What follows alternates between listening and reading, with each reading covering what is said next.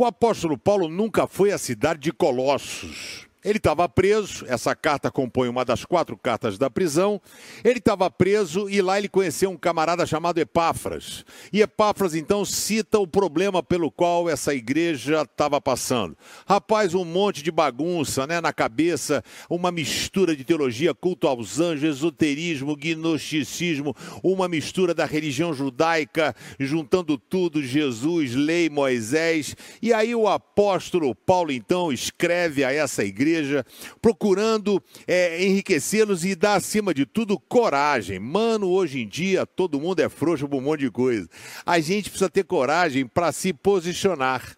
E o apóstolo Paulo diz aqui em Colossenses 2, verso 2: Eu trabalho para que o coração deles, pessoal de Colossos, se encha de coragem e eles sejam unidos em amor e assim fiquem completamente enriquecidos com a segurança que é dada pela verdadeira compreensão do segredo de Deus. Esse segredo é Cristo, o qual é a chave que abre todos os tesouros escondidos de conhecimento e da sabedoria que vem de Deus. Na teologia, o pessoal falava antigamente que Deus se revelava através da Bíblia.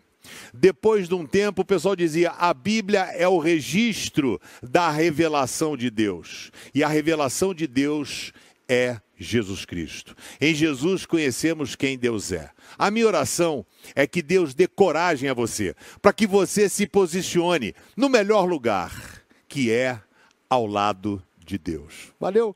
Que Deus abençoe a sua vida. Não se inscreve, não se esquece de se inscrever no canal, dar um joinha e compartilhar o vídeo com seus amigos. Forte abraço.